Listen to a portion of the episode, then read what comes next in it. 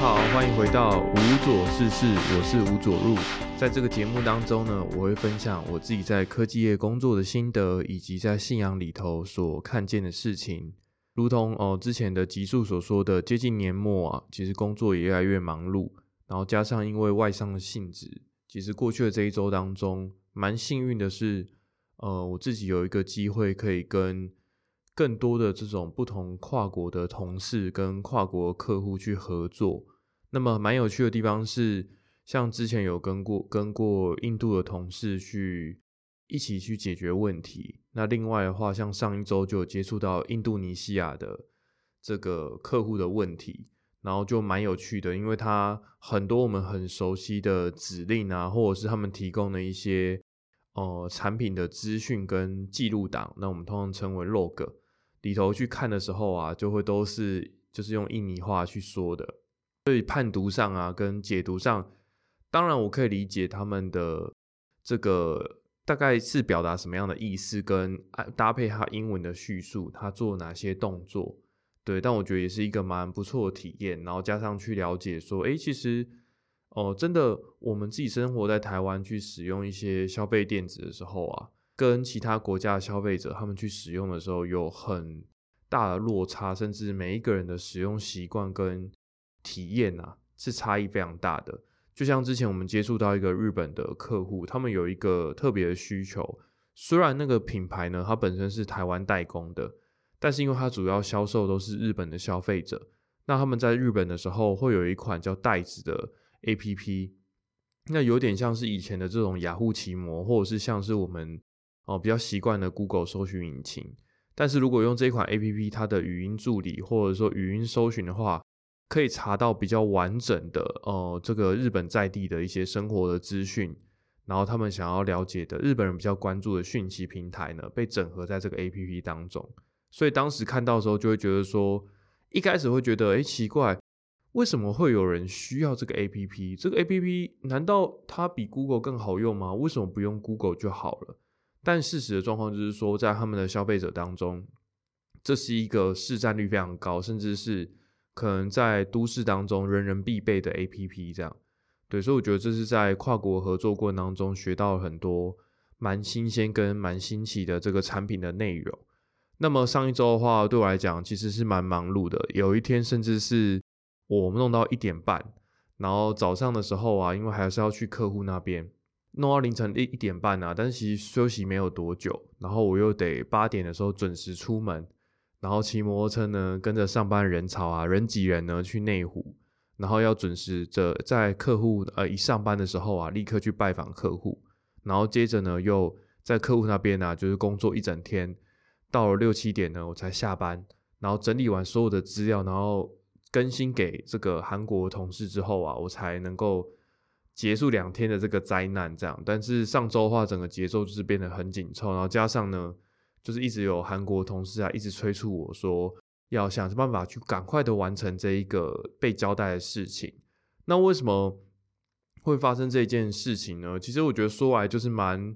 就蛮神奇的，就连我问其他的同事，就他们也很难解释为什么这个合作关系会变成这个状况。那这个故事来龙去脉就是说，韩国客户他们制作一个产品，那理论上呢，应该是由韩国的我们的分公司的这个同事呢去协助，然后去解决对方的研发上的问题，然后呢，以及他们要做任何克制化。但好死不死呢，就是他们想要过一个算是产品的规格的认证，但是这个产品规格认证啊，他们找遍全韩国啊，发现韩国啊其实是没有在做这方面的认证。因此啊，就找到台湾呢，在内湖有另外一家公司。那么，以其实以这家公司的定位来说啊，其实他们慢慢已经发展成亚洲的这个很有指标性的所谓的认证实验室。那什么叫做认证实验室呢？就是说，今天我可能要有一些产品要送通讯法规、通话法规，然后或者说电器的法规啊、噪音的法规等等的，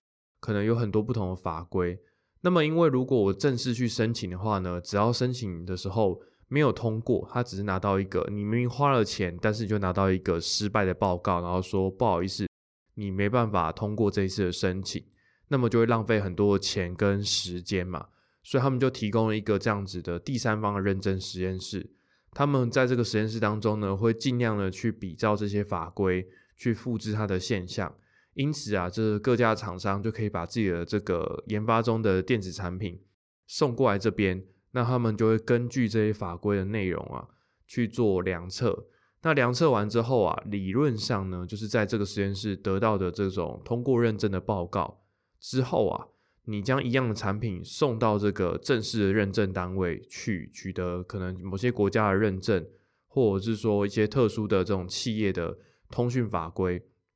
当你通过这些认证之后啊，就是理论上是可以顺利的去通通过这个认证的。这样，那因为就韩国没有这一个没有相关的这种业务的公司，所以就把这个产品啊转嫁来台湾。那么一旦转嫁来台湾之后，就发生一件很有趣的事情，就是说，你原本的状况应该是韩国的公司他们要要求我们自己的韩国分公司的同事要协助他去研发，但是啊，现在这个产品。辗转呢，寄送到台湾之后啊，会变成呢，就是韩国的这个公司啊，透过韩国的同事来遥控我，要我呢去认证实验室把这个产品啊，就是调整到啊可以通过认证。因此啊，本来应该是对等关系，或者是说老死不相往来的这个国外的同事呢，变成了他要反过来呢去遥控我说要做什么样的事情，要做什么样的事情。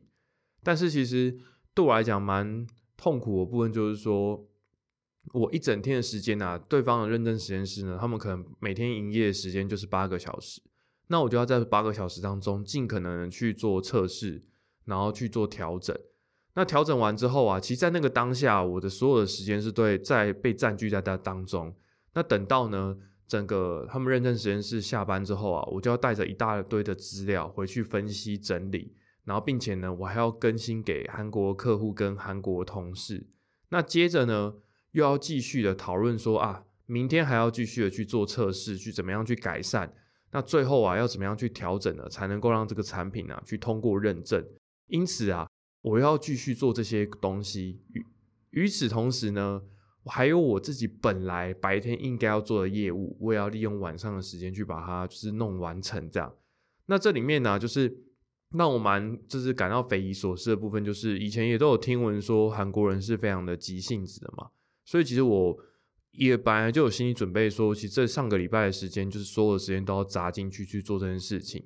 但是我觉得蛮怪的地方就是说，不知道是不是因为我本身跟那个韩国客户比较没有一个正面的来往，所以啊，韩国客户他们在信件里面都写的非常的客气，甚至也会告诉我说啊。你只要在你有空的时候啊，就去做认证，然后去做调整就可以了。然后就是给我很多的弹性跟自由，然后说啊，我们其实也没有什么样的这个时程表啦，但是呢，就是请你呢，就是啊按按照你的时间去安排就可以了。但是我韩国同事啊，就是一直不断的催逼我说，哦，虽然他们没有时程压力啊，但是呢，你给我赶快，希望今天就要通过，今天就要完成。所以其实就还蛮矛盾的，我就觉得说，你到底是要要我快一点，还是不要快一点？甚至我也问我韩国同事说，哎，他们到底是不是？他们到底希望什么时候可以通过？然后他就很直接跟我说，这礼拜就是上一周呢，他们就想要把这件事情搞定。但是我觉得就是一来二去，我后来就有点错乱，就觉得说，其实好像韩国人根本韩国客户他们根本就没有那么急。反而是这个同事自己，他本身自己很急，所以就一直压着我说呢，我一定要想办法把这件事情搞定，然后就让我觉得蛮错乱的。这样到了礼拜五之后啊，因为我周末还是有很多自己个人的私人的事情要去处理，于因此我就下定决心说啊，不管如何，那我就先把这个东西就告一个段落。然后我也很坦白来告诉这个韩国客户说，我们还没有办法完全的通过这个法规认证，但是我觉得已经快要做到了。已经只差一点点，那接下来最后这一段呢，我们会继续努力。但是呢，目前的时程的状况是怎么样？怎么样子？那坦白讲，在录制 podcast 的这一周当中啊，我也还没有办法把这件事情完全的解决完毕。但是因为是去第三方认证实验室嘛，那这个东西是需要预约制的。但是整个三这个，但是呢，这个韩国客户他们的时程就刚才讲嘛，其实我不知道他们是客气呢，还是说真的也他们也没有这个急迫性在。所以整个时辰的安排上啊，就非常的松散。所以啊，即使我这礼拜告诉他们说，哎，不好意思哦，这个认证实验室这礼拜都没有办法进去，那我们要再预约的话呢，就要再到下礼拜去了。但是从他们角度来看，他们也觉得，嗯，无所谓啊，没有关系啊，反正那个你有有空再弄就可以了。对，所以就一来二去，让我觉得有一点错愕，这样有点错乱，就是你到底是要叫我快一点，还是希望我呢？啊，其实真的不急。对，所以我就花很多时间去判读这件事情。然后我觉得跟这个韩国客户去互动的过程当中，我也开始思考说，因为很多时候都是这种英文的信件嘛，然后加上。其实我觉得英文信件的这个特特征就是说，往往不太会有这种很模糊不清的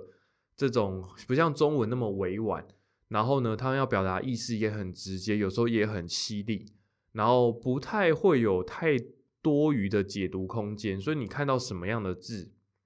什么样的内容，基本上就是这个意思。但是因为对方也同样是亚洲人嘛，所以我觉得在沟通过程当中，我就会去猜想说。会不会在他的这个，他站在他自己本身的母语上，然后他自己个人的思维，其实有其他潜台词跟他想要表达的东西，也不断的去猜测跟磨合这个部分，这样对，所以我觉得是在整个跨国工作的过程当中，就是让我觉得感觉蛮新奇，然后我觉得也透过这次的经验，觉得啊，还是要继续持续努力的部分，因为嗯，我并我觉得这次的沟通并不算是太愉快。甚至到后来啊，其实前期都是透过信件跟可能我们有自己内部的这种通讯软体，不断的去沟通。那后来啊，到礼拜五的时候，因为我就觉得说他这样一直追我啊，其实是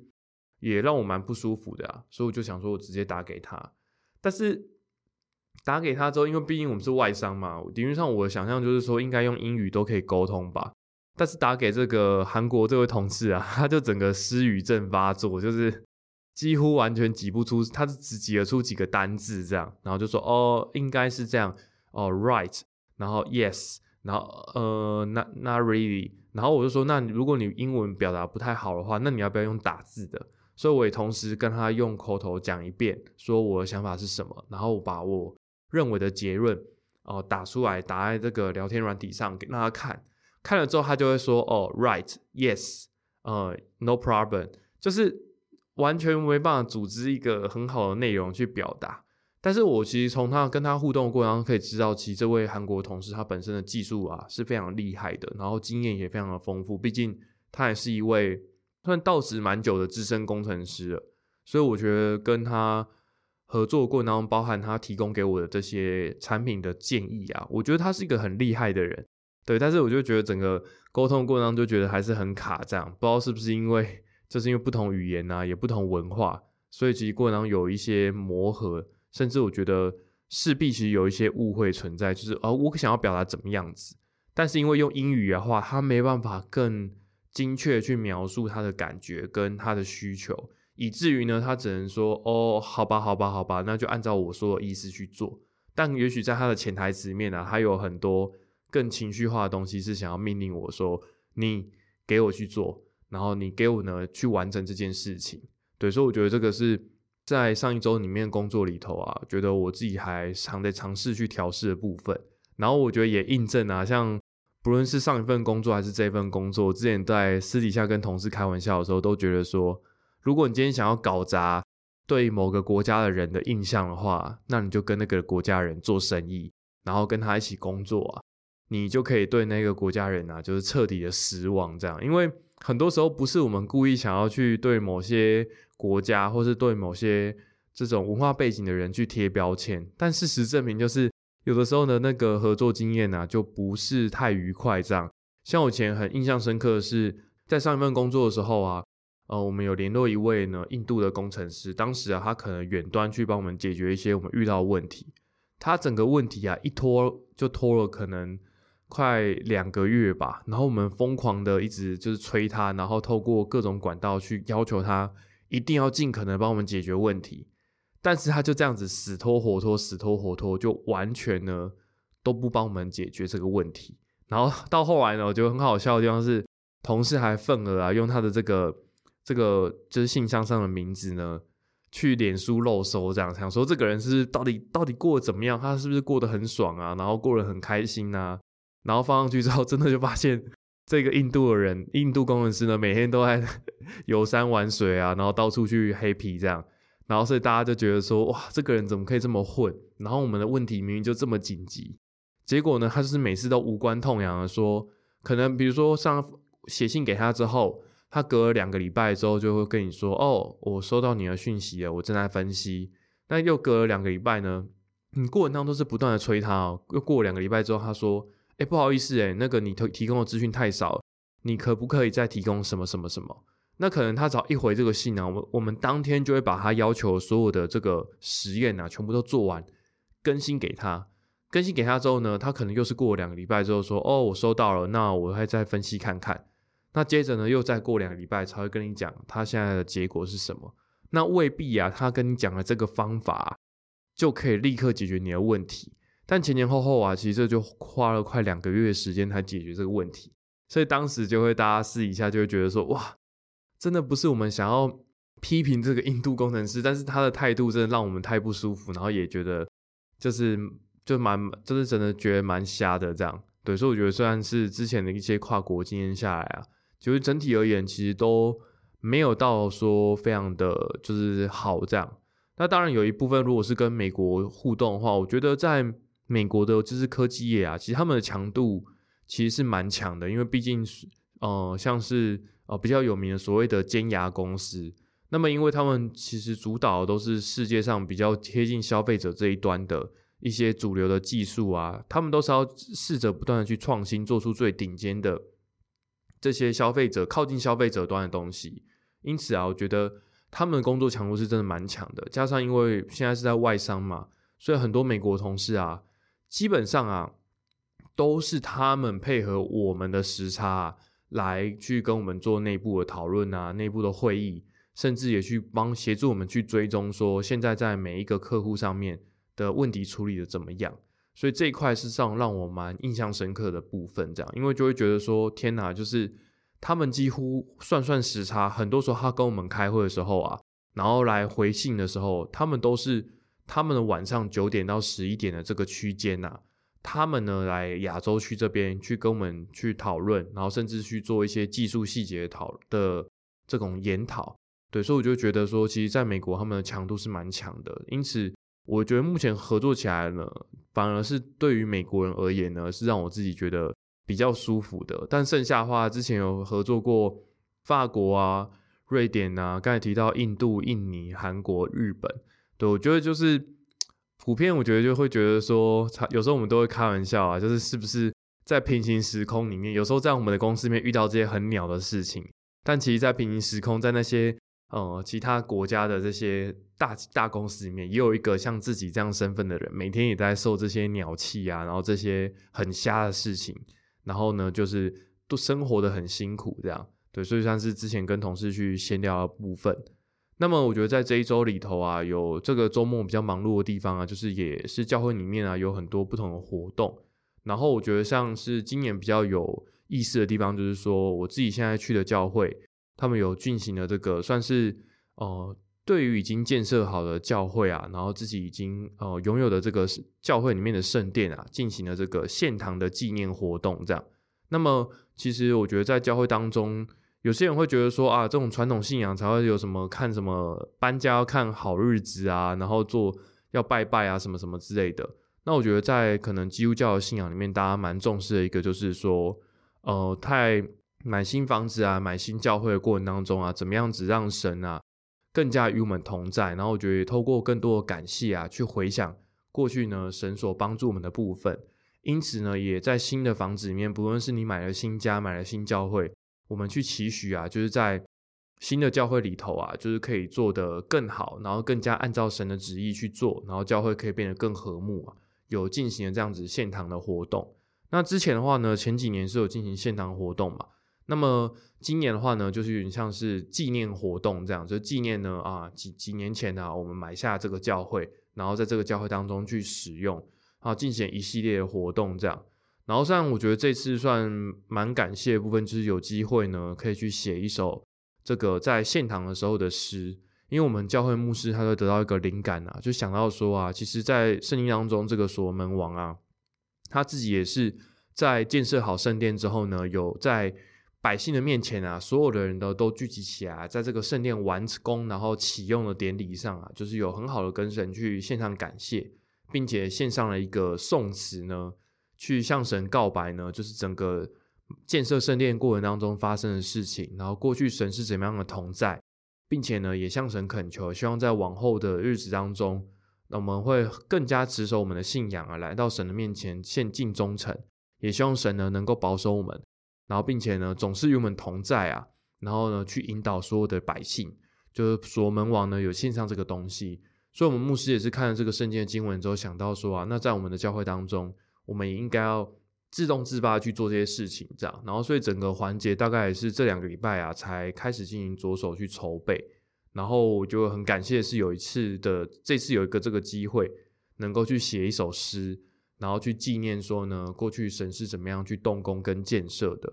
那么我在写这首诗的时候，我自己蛮大的一个感想就是说，因为现在教会非常的大嘛，但其实并不是说一一下子就变成这么大的。然后其实过去当中，就像可能之前集数有讲过，有时候教会里面大家会很在意说是谁传到谁啊，然后呢就会说这是谁是属灵的爸爸，谁是属灵的妈妈。或者是说啊，以前呢是谁在哪一个可能士林区的教会啊，石牌区的教会啊，在三重的教会、新庄的教会，然后板桥教会等等等等，就是有时候大家会很在意这些过去发生的事情，但是，嗯，这些东西难道说它不重要吗？其实过去都发生的部分，神动工部分其实也都是很重要嘛，不然我们今天不会花那么多时间去研究旧约圣经跟新约圣经。但是我们应该要去思考部分，就是说。我们要带着什么样的观念跟价值观继续前进？我觉得这个是蛮重要的，对啊，因为我们不可能说我们现在还是过五五六十年前那种很传统的农业社会，就台湾什么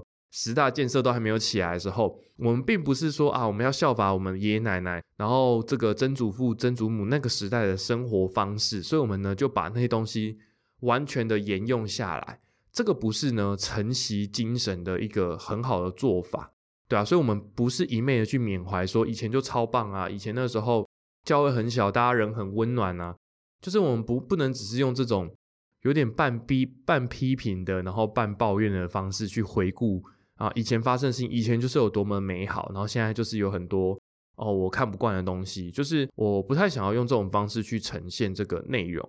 那我觉得这次写的时候就会想说啊，我要怎么样把过去当中神所带领我们这些很好的这些价值观跟美德啊，把它承袭下来。那更重要的部分是，今天我们拥有这么好的圣殿之后啊，我们的人生的脚步就停下来了。更重要的是呢，我们今天来到一个更好的位置，应该要呢更发挥这个圣殿的效益。然后我们今天有这么好的环境跟场所啊，应该要可以去引导更多的生命啊，让更多人呢在这个教会当中可以跟神见面，感受到神。我觉得这个是最重要的部分，所以呢，就写了这首诗啊。那我也把这个诗的连接呢放在呃影片的说明栏里面。那当然，如果有关注我的社群的人呢，也可以看到这一首诗。那今天最后的话呢，我就用这个声音当中所门王啊，当时在这个线上圣殿的颂词的一段这个经文啊，来做结尾。我觉得也是一个很真切的告白吧。那如果有兴趣的人呢，就可以回去看《历代之下》呢，可能第五章到第七章中间啊，其实有很多呃，所罗门王跟神之间的互动以及百姓的反应啊，其实是有蛮多细节。然后实际上阅读起来啊，可能的话也要花个十十分钟、二十分钟才有办法很好的去咀嚼啊里面所讲的内容，因为真的有时候是像是宋词或者是诗歌的这种方式去写啊。所以光是一句话面啊，就蕴含了超多讯息的这样，对，所以这个是大家回去去看。那这边我想要念的，跟大家分享这个经文的范围呢，是历代之下的六章七到十节。罗门王说：“我父大卫曾立意要为耶和华以色列神的名建殿，耶和华却对我父大卫说：你立意要为我的名建殿，这意思甚好，只是你不可建殿，唯你所生的儿子必为我名建殿。”现在耶和华成就了他所应许的话，使我接续我父大卫做以色列的国位，是照耶和华所说的，又为耶和华以色列神的名建了造了殿。那么看去这个经文的时候，我觉得蛮想要分享一个观念，就是说时机。其实神很看重的是时机。以前很多人来到教会的时候会见证说啊啊，我来到教会之后，我祷告什么事情啊，神就立刻为我成就啊，神的真的太神了啊，真的太厉害了。但是我觉得，其实信仰当中有一个很重要的核心跟关键，就不是快跟慢的问题，神总是配合时机来动工。所以以前大卫时代的时候，他很想要为了神呢去建设圣殿，但神说你不可以建设圣殿，要等到你儿子的时候才能够建设圣殿。如果你真的这么想要建设圣殿的话呢？你大卫啊，你就从你在位的时候啊，先收集这些建设圣殿可能会用到的材料，等到你儿子的时候再来建设吧。所以我觉得，呃，不论是要神赐下多么庞大的祝福在我们的生命当中啊，它都是有时机的。因此啊，我觉得关键是我们能不能等候这个时机。而且我觉得也是在经历信仰中，你会发现神真的阶段性的去提升我们的人生，然后帮助我们。那么我们更重要的部分是啊，我们要时常留心的去查看。哦，神的时机是状况是什么？神的方向是什么？然后我们要更努力的去搭配那个方向来生活。我觉得呢，这个就是领受祝福啊，一个很关键的要素。那以上呢就是这一集全部的内容了。如果对这一集的节目有什么任何的感想或喜欢这个内容的话，欢迎在 Apple Podcast 或 First Story 的留言系统当中来留言跟我分享哦。那我是吴佐入，我们今天节目呢就到这边喽，我们就下集再见喽，拜拜。